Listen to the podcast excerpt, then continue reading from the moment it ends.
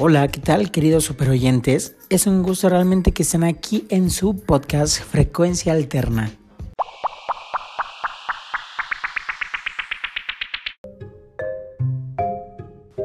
El día de hoy tenemos varios temas que sé será de gran interés para todos ustedes, queridos colegas, administradores, financieros, economistas, contadores y cualquier otro que interese informarse respecto a temas que nos competen dentro del mercado de dinero.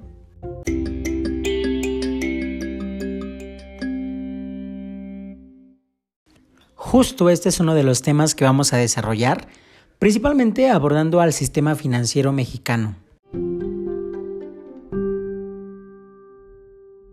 Por otra parte, la Bolsa Mexicana de Valores. Así como las sociedades de inversión. Para que vayan viendo realmente lo interesante que estará y finalmente hablaremos sobre el portafolio de inversiones. Así que comenzamos.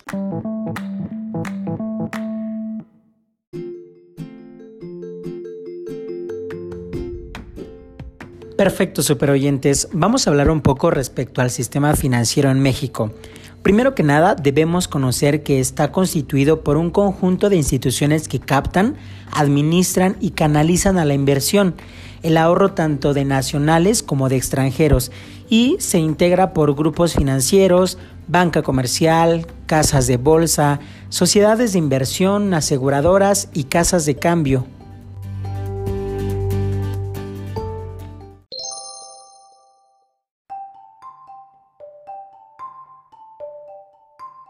Estas instituciones que acabo de mencionar tienen un objetivo. ¿Cuál es este objetivo?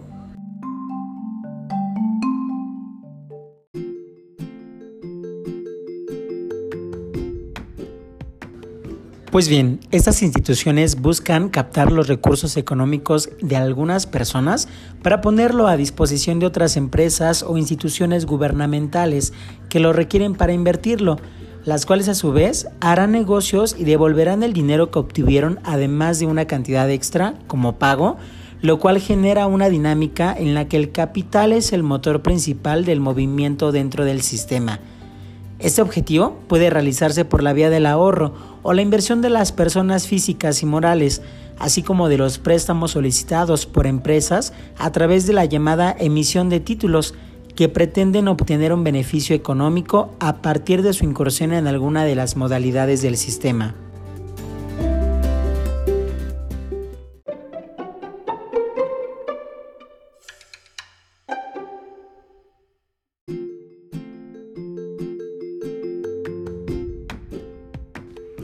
El máximo órgano administrativo para el sistema financiero mexicano es la Secretaría de Hacienda y Crédito Público, Todas las leyes están especializadas de acuerdo a la institución que se refiera. El sistema financiero mexicano agrupa a diversas instituciones u organismos interrelacionados que se caracterizan por realizar una o varias de las actividades tendientes a la captación, administración, regulación, orientación y canalización de los recursos económicos de origen nacional e internacional Actualmente el sistema financiero se encuentra integrado básicamente por las instituciones de crédito, los intermediarios financieros no bancarios, que comprenden a las compañías aseguradoras y afianzadoras casas de bolsa y sociedades de inversión o aquellas organizaciones auxiliares de crédito.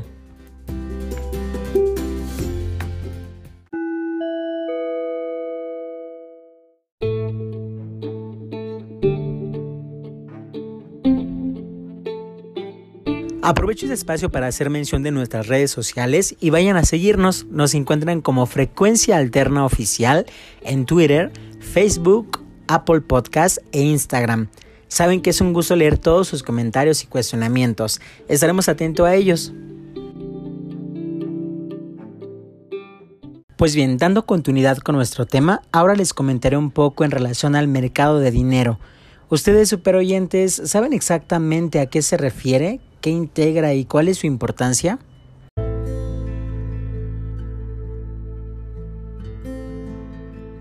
El mercado de dinero es un mercado donde se negocian activos financieros a corto plazo, de elevada liquidez y alta seguridad, que pueden considerarse sustitutivos del dinero.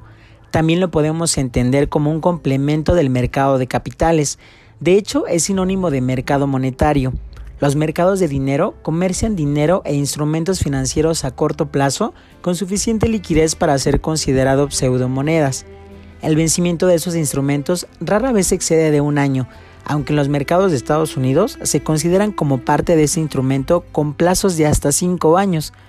El objetivo principal del mercado de dinero es unir al conjunto de oferentes y demandantes de dinero, conciliando las necesidades del público ahorrador con los requerimientos de financiamiento para proyectos de inversión o capital de trabajo por parte de empresas privadas, empresas paraestatales, gobierno federal y recientemente gobiernos federales.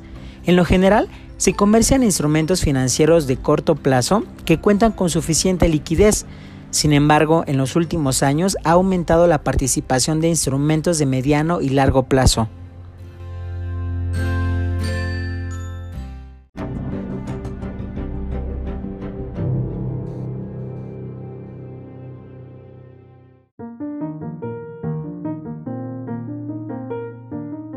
Los mercados de dinero se utilizan para facilitar la transferencia de fondos a corto plazo de individuos, corporaciones o gobiernos, con los fondos en exceso para aquellos que tienen fondos deficientes.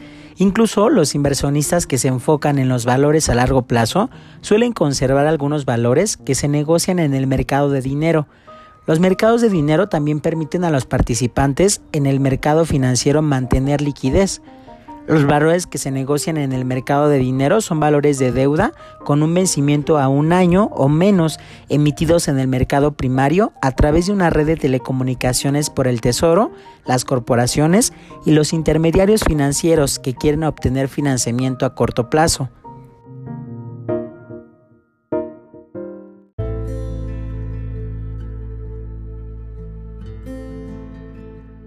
Para ir cerrando esa parte, les comentaré brevemente los valores más populares que se negocian en el mercado de dinero, principalmente los certificados del Tesoro, así como el papel comercial, aquellos certificados de depósito negociables, también contamos con los bonos de desarrollo, los UDIBonos y las aceptaciones bancarias.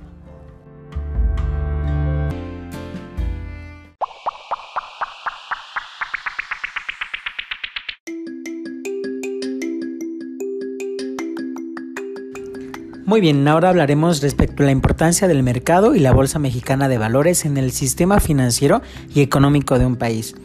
El mercado de valores permite a las empresas que cotizan en bolsa ampliar su capital para, para, financiarse y la liquidez facilita la circulación de activos financieros junto con la bolsa. Estos mercados constituyen un centro de información en las transacciones y son indicadores de la actividad económica de un país, ya que influyen en ella y la dinamizan. Con la globalización económica existe una tendencia al incremento del peso de la intermediación del mercado de valores en el sistema financiero y la bursatilización ha ido creciendo de manera exponencial. Pero para poder adentrarnos más al tema, les traemos a un gran invitado, a un importante stockbroker, y así podamos comprender más respecto a la Bolsa Mexicana de Valores. Con nosotros, Joe McRich.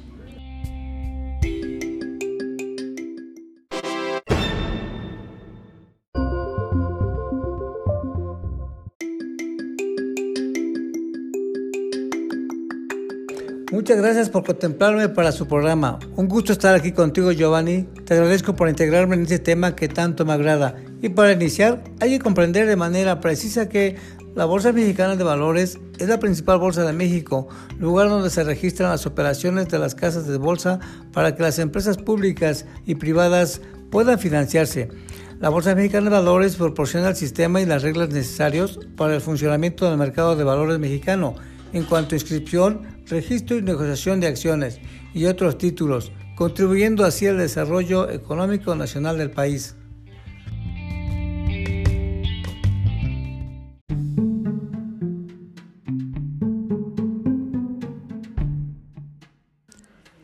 Ahora que ya conocemos más a detalle sobre la Bolsa Mexicana de Valores, me gustaría que nos compartieras por favor a todos nuestros superoyentes cómo es que se promulga la ley del mercado de valores y cómo surge la Bolsa Mexicana de Valores.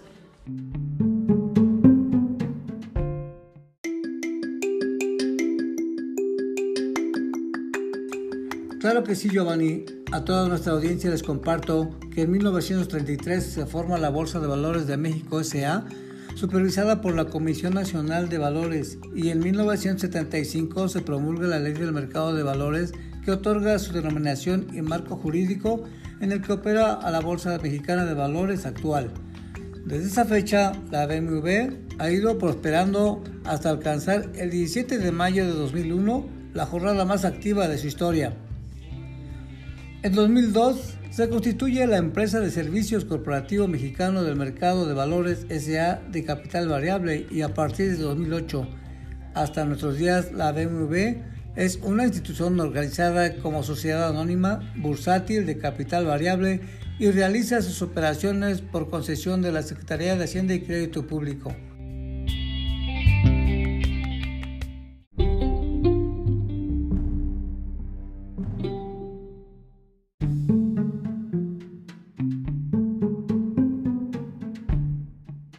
Qué interesante los datos que nos compartes, Joe. Ahorita que nos mencionabas estas fechas de cómo ha ido prosperando, justamente nos podrías comentar cómo ha sido su evolución durante la última década.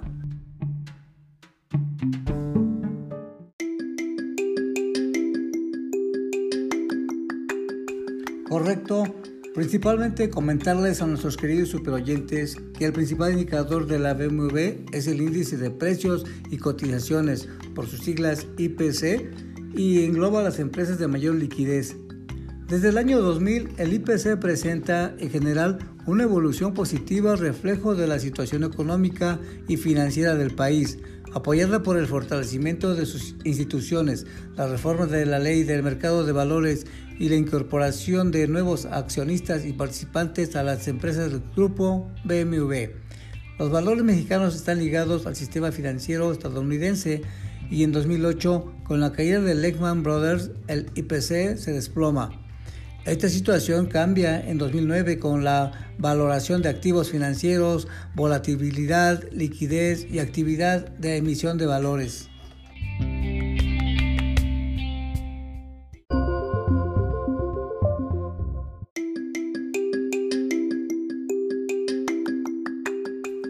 Me gustaría ir cerrando esa parte del programa haciendo un análisis final tras lo comentado y de acuerdo a lo que nos informabas Joe, puedo indicar que los índices bursátiles no reflejan la realidad de la economía a ciencia cierta. En el IPC, las empresas América Móvil y Grupo México tienen una gran importancia.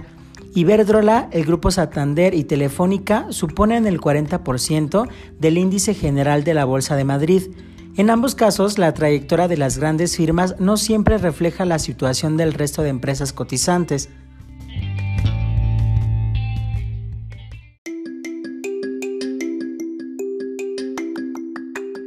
Concluimos también que en el mercado bursátil la tecnología juega un papel fundamental. Gracias a los avances en sistemas electrónicos, las bolsas de México y España han mejorado su funcionamiento de manera sustancial.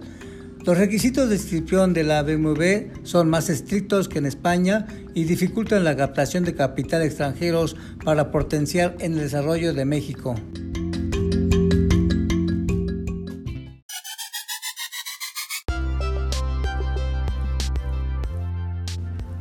Pues bien, mi estimado Joe, ha sido realmente un honor contar con tu participación en nuestro podcast. Te agradezco mucho este gran aporte y tiempo que nos has dedicado. Para mí también ha sido un placer estar aquí con ustedes y compartirles un poco respecto a este tema de acuerdo a mi experiencia. Muchas gracias por la invitación. Estamos en comunicación mediante tus redes sociales. No olviden dejarle sus preguntas, super oyentes. Así es, por supuesto. Me encuentro como Match Rick en Twitter. Hasta la próxima. Muchas gracias, hasta la próxima.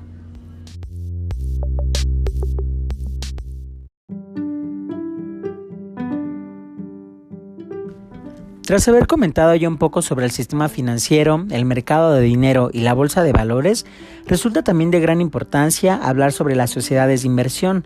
Pero, ¿qué son estas sociedades de inversión? Pues bueno, de hecho son mejor conocidas como fondos, son la forma más accesible para que los pequeños y medianos inversionistas puedan beneficiarse del ahorro en instrumentos bursátiles. Por ejemplo, les explicaría de esta manera en la que un inversionista compra acciones de estas sociedades cuyo rendimiento está determinado por la diferencia entre el precio de compra y el de venta de sus acciones. Los recursos aportados por los inversionistas son aplicados por los fondos a la compra de una canasta de instrumentos del mercado de valores, procurando la, diversificación de riesgos. Incluso estas instituciones forman carteras de valores o portafolios de inversión con los recursos que captan del público inversionista. La selección de estos valores también se basa en el criterio de diversificación de riesgos. Al adquirir las acciones representativas del capital de estas sociedades, el inversionista obtiene ventajas como por ejemplo la diversificación de sus inversiones, principio fundamental para disminuir el riesgo y también la posibilidad de poder participar del mercado de valores en condiciones favorables sin importar el monto de los recursos aportados.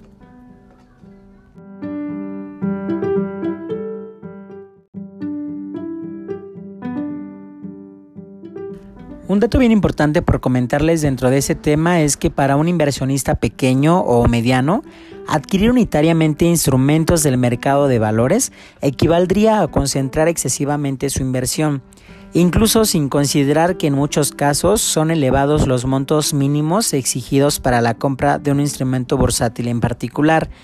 En esa sociedad de inversión, Incluso los recursos del inversionista se suman a los de otros, lo que permite ampliar las opciones de valores bursátiles consideradas.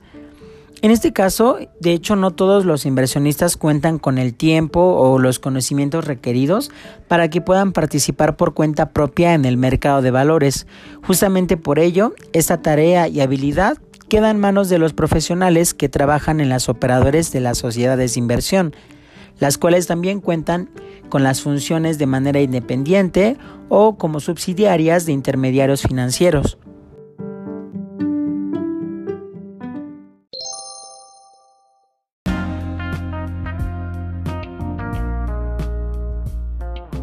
Si alguno de ustedes o proyentes se encuentra interesado en recibir asesoría e invertir en sociedades de inversión, les invitamos que puedan acudir a cualquiera de los intermediarios que hay disponibles, que principalmente son los bancos. También pueden acudir a las casas de bolsa o a aquellas operadoras independientes de sociedades de inversión. Ahora bien, ya que conocemos un poco más respecto a ese tema, sería muy interesante hablar sobre la importancia que juega el papel de las sociedades de inversión en la actividad económica del país. En este caso, las sociedades de inversión cumplen varias funciones importantes precisamente para el conjunto de la actividad económica del país. Principalmente podemos mencionar que fomentan el ahorro interno al ofrecer más opciones de inversión atractivas para los ahorradores nacionales, también contribuyen a captar ahorro externo como complemento del interno al permitir la compra de acciones de sociedades de inversión a inversionistas extranjeros. De hecho, también ayudan a participar en el financiamiento de la planta productiva al canalizar recursos de los inversionistas a la compra de acciones y títulos de deuda emitidos por las empresas y el gobierno. Con ellos se puede hacer financiamientos, proyectos de modernización y ampliación. Y por último, otra de las importancias de las sociedades de inversión es que fortalecen el mercado de valores al facilitar la presencia de un mayor número de participantes y por supuesto propician la democratización del capital al diversificar su propiedad accionaria entre varios inversionistas.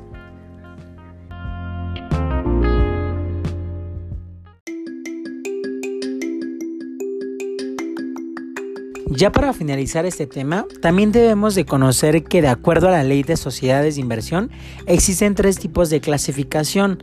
La primera que son las sociedades de inversión en instrumentos de deuda. Por otra parte, aquellas sociedades de inversión de renta variable. Y por último, en la clasificación de sociedades de inversión de capitales.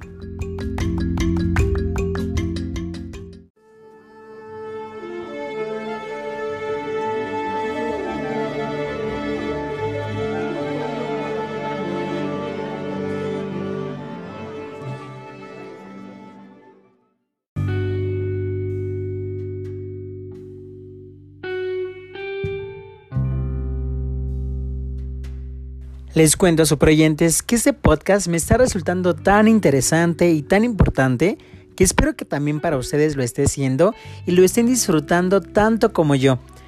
Pero bueno, como todo, que tiene un inicio debe de tener un final, nosotros estamos llegando a uno de los últimos segmentos Y para ello abordaremos el tema de portafolio de inversiones.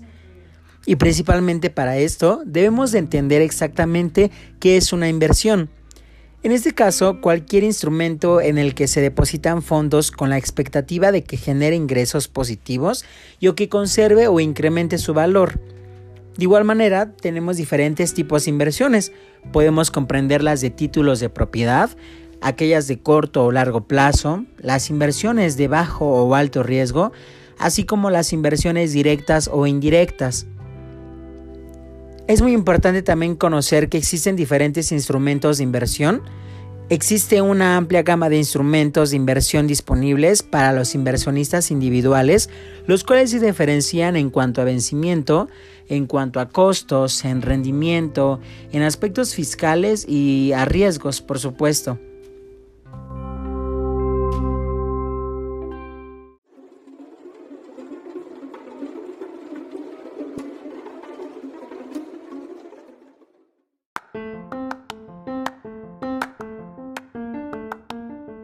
Para poder llevar a cabo una correcta inversión, debemos de contemplar cuatro aspectos principales. En primer punto tenemos el cumplir con los prerequisitos de inversión. Antes de invertir, debemos claramente de satisfacer las necesidades básicas de vida. También contar con una reserva de fondos de fácil acceso para cualquier necesidad que sea urgente. Y por supuesto, llevar a cabo la protección adecuada contra diversos riesgos. Como segundo punto tenemos el establecer las metas de inversión. Aquí nos referimos a objetivos financieros que se desean lograr al invertir. Las metas de inversión irán determinando el tipo de inversión a realizar, por ejemplo el acumular fondos para el retiro o también el aumentar los riesgos corrientes.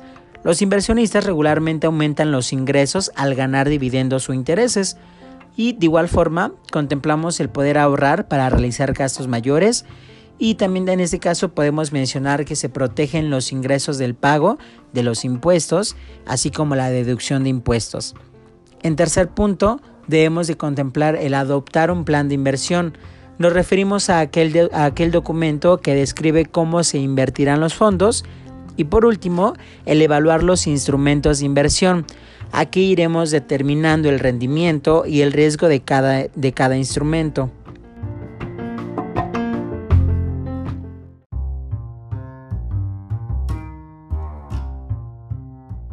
Entrando de lleno como tal sobre portafolios de inversión, también los podemos conocer como cartera de inversión. Y esta es una selección de documentos o de valores que se cotizan en el mercado bursátil y en los que una persona o empresa deciden colocar o invertir su dinero. Para ello se conocen en esta situación cinco parámetros de inversión que son el rendimiento, el riesgo, el vencimiento, la negociabilidad y la liquidez.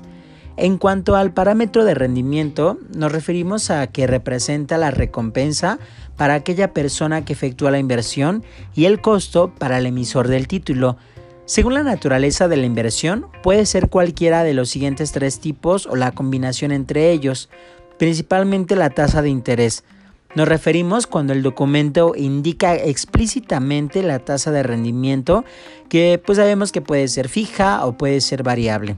En cuanto a los dividendos, es otro de los aspectos a considerar, es una de las formas de rendimiento de las acciones y puede estar expresado como una cantidad en pesos, como el porcentaje.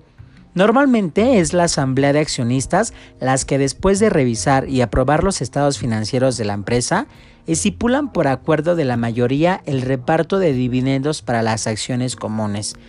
Y en cuanto a este, por último contemplamos a la ganancia de capital, que entendemos que es, la que es la utilidad que se genera cuando el valor de venta de la inversión es superior al precio de compra.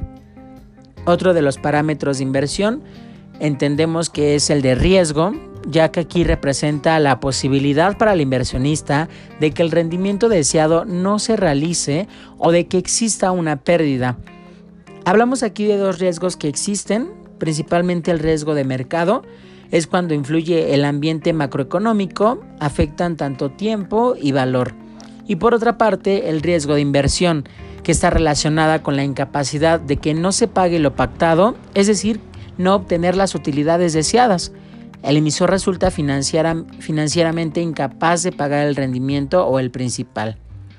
Por otro lado, contemplamos el parámetro de vencimiento, Aquí hacemos referencia a el plazo que el inversionista habrá de esperar para recibir el rendimiento de la inversión o el principal de esta. Y por último, el parámetro de la negociabilidad. Aquí entendemos que es esa posibilidad de recuperar antes de su fecha de vencimiento los fondos de inversión en ella. Los aspectos importantes de la negociabilidad de una inversión son principalmente, por ejemplo, el costo de recuperar los fondos de inversión, y así como el tiempo que toma recuperarlos. Y el último y no menos importante, el parámetro de la liquidez. Aquí hace referencia a aquella factibilidad de convertir la inversión en efectivo. Para que una inversión sea líquida debe de cumplir dos requisitos. El primero de estos es que el título pueda convertirse rápidamente en efectivo, quiere decir que sea altamente negociable. Y el último requisito, que no haya pérdida para el inversionista.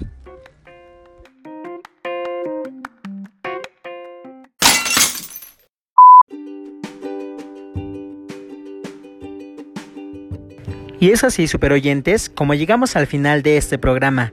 Valoro mucho su participación y su tiempo. De este lado, Giovanni Morales, les despido con mucho aprecio, esperándolos en la próxima emisión de su podcast Frecuencia Alterna.